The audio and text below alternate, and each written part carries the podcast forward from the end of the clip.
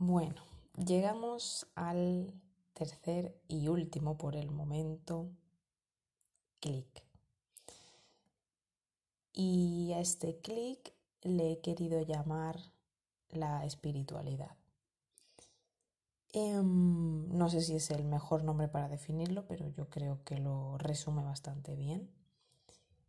Eh, yo estaba, como contaba en los anteriores audios, eh, yo estaba full con mis dos primeros clics, con el tema del cuerpo y la salud en general, el movimiento, la alimentación, tomar el sol, millones de hábitos más y de cosas, eh, tratando de, tener como una salud súper integral, súper em, conectada con, con, lo que es el ser humano. Ancestral, por así decirlo, no el, el actual perdido en su cárcel de cemento, ¿no?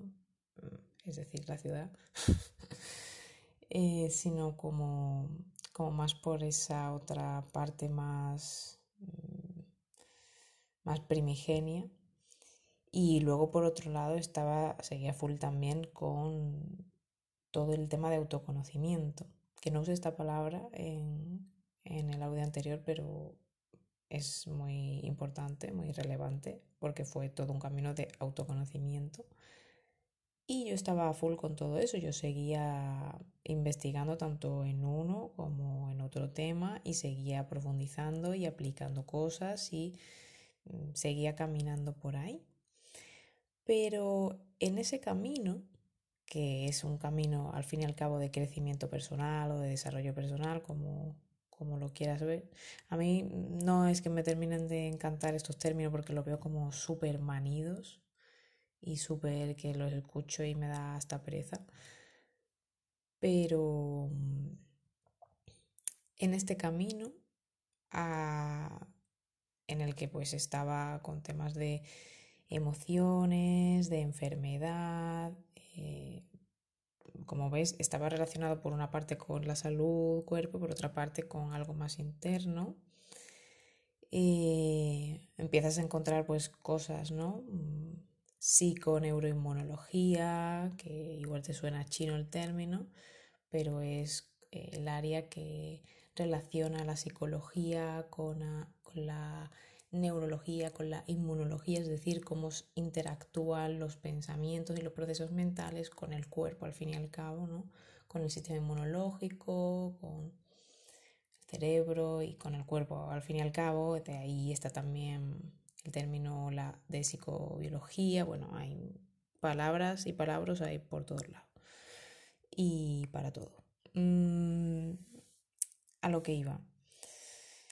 En todo esto Em, me fui adentrando y cada vez empecé a dar con temas pues más filosóficos, metafísicos eh, y eventualmente pues acabé leyendo mm, pues cosas interesándome por aspectos que hasta ese momento pues me habían dado incluso rechazo porque yo siempre he sido muy pragmática y muy con los pies en la tierra y con el tema de salud y tal, era todo mm, ciencia y, o sea, todo muy así, muy nada de, de nubes por ningún lado. Pero eh, sobre todo relacionando emociones y enfermedad, empecé a dar con algunos libros y con algunos temas que iban como más allá, ¿no? Que ya no era tan con los pies en la tierra, sino que era algo como más abstracto, como más teórico, como más empezaba como a ser más etéreo, ¿no? Más de la conciencia. Mm, seguía teniendo relación realmente con esa parte que comenté antes de psiconeuroinmunología o psicobiología, que es como la ciencia ha ido explicando ciertas cosas que en otros términos pues se pueden explicar de una manera más abstracta, ¿no? Eh, pero yo veía como que eso, que se alejaba, yo ya no estaba tan nutrición, ejercicio, no estaba tan ahí, sino que me estaba alejando. Y así fue como eh, acabé llegando a un libro que me marcó mucho y mm, que se llama Morir para ser yo. No sé si también está traducido como Morir por ser yo, pero bueno, Die to be me, eh, de Anita Murjani. Mm, y es un libro que em, como tema principal, aunque el tema principal viene bastante avanzado el libro, pero como tema principal habla de una experiencia cercana a la muerte. También toca otras mm, experiencias que comenta, pero principalmente se basa en la experiencia cercana a la muerte de esta chica y en cómo se curó de un ultra mega cáncer que tenía, que la tenía en un estado, mm, bueno, que no sé ni cómo estaba así, em, casi ahogándose en sus propios fluidos sin poder estar ni tendida ni nada. Em, muy, muy impactante y muy desagradable a la vez. Pero me, me hizo un clic brutal este libro y Hubo otros, ¿no? Pero este recuerdo que me impactó y, y de ahí, de ese libro, pasé, tampoco sé cómo, ni cómo acabé yo leyendo eso, que, que la, la, la, la yo del pasado habría dicho, what the fuck estás haciendo, cómo lees eso, qué, qué mal rollo, qué yuyu. Em, leí, eh, o sea, empecé a leer el primer, la primera parte, el primer libro de Conversaciones con Dios. Que mira que yo le tenía rechazo al concepto de Dios y al. le tenía mucho. que al fin y al cabo es un término, ¿no? Y luego, después de todo lo que llevo recorrido, pues he acabado entendiendo que. que tengo. Eh, que he tenido y tengo todavía muchos juicios al respecto y, y, tengo muchas cosas ahí de lo que significa Dios, de lo que he ido construyendo incluso inconscientemente de lo que significa eso, que era lo que realmente me provocaba el rechazo. Cuando vas desmantelando eso, las palabras dejan de tener poder y, y al final te centras en lo que hay detrás y en las experiencias y te da igual que lo llamen Dios o todo o universo o lo que sea. Pero bueno, eso es otro tema aparte. Eh, la cuestión es que con ese libro, mm, pues se me abrió, igual que con el de eh, Die to Be Me, se me abrió pues otro, otro mundo, ¿no? Y me pareció súper, súper bonito el concepto, eh, cómo, cómo, cómo, se desarrollaba el libro.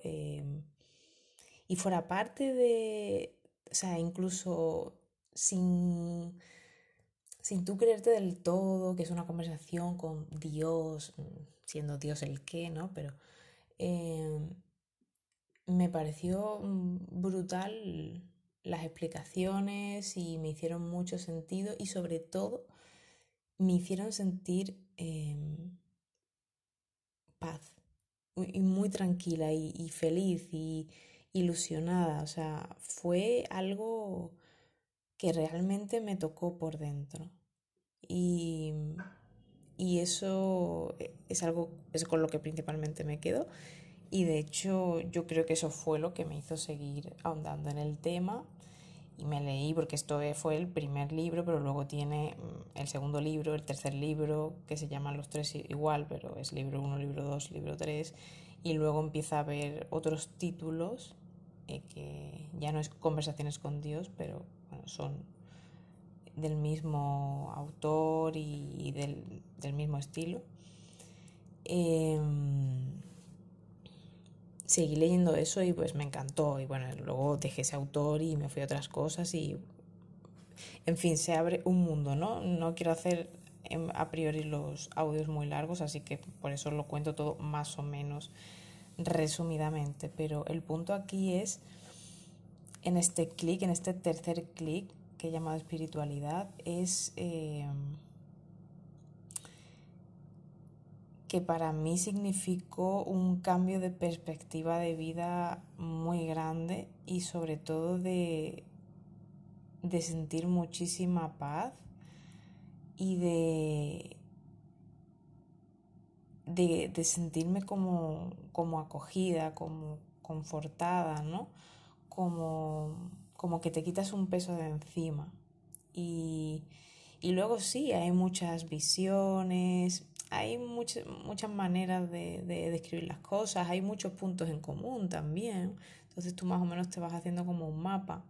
Y eh, yo por lo menos dejo fuera el tema de creer, no creer, sino que simplemente voy em, tratando de tener yo la experiencia, ¿no? Y de, de momento, pues quedarme con las ideas que más me gustan y ir construyendo yo mi mundo, por así decirlo, en el que yo me siento más a gusto y dentro, evidentemente, de un contexto saludable y de ni hacerme daño a mí ni hacer daño a nadie. Y no voy a hacer ninguna práctica loca ni nada así. Pero dentro de todo este mundo teórico, filosófico, como lo queráis ver, pues al final es el filtro con el que tú ves la vida. Y si puedes elegir eh, ver la vida con unas gafas rosa, por poner un color así eh, optimista, positivo, o, o, así, o, ver, o ponerte unas gafas de color gris, pues ¿por qué iba a elegir las grises, no? Si al final, si al final salgo ahí fuera y vivo la vida igualmente, em, ¿por qué no voy a coger las gafas rosa como preferencia, ¿no? Bueno, de aquí muchos más conceptos que podríamos hablar, de, que salen de aquí en la práctica, porque al final yo sigo siendo una persona práctica y me gusta eso. Me gusta tratar de ir bajando las cosas a tierra y a veces pues me cuesta porque a veces yo como que entiendo en cierta manera algo, pero me cuesta transmitirlo o me cuesta transmitir a la persona cómo llevar eso a tierra. Es complicado para mí a veces. Pero a la que puedo, pues hay que voy. Y, y yo, por supuesto, primero lo experimento yo, lo aplico yo y luego ya, eh, si se da la circunstancia, pues lo comparto con quien pueda eh, ser útil, ¿no? A quien pueda serle útil y sienta yo que, que por lo menos me quiera escuchar. Y bueno, eh, voy a dejarlo aquí porque es que como me pongo a divagar y saco aquí mil cosas y lo dejamos para otro podcast, audio, whatever. Chao.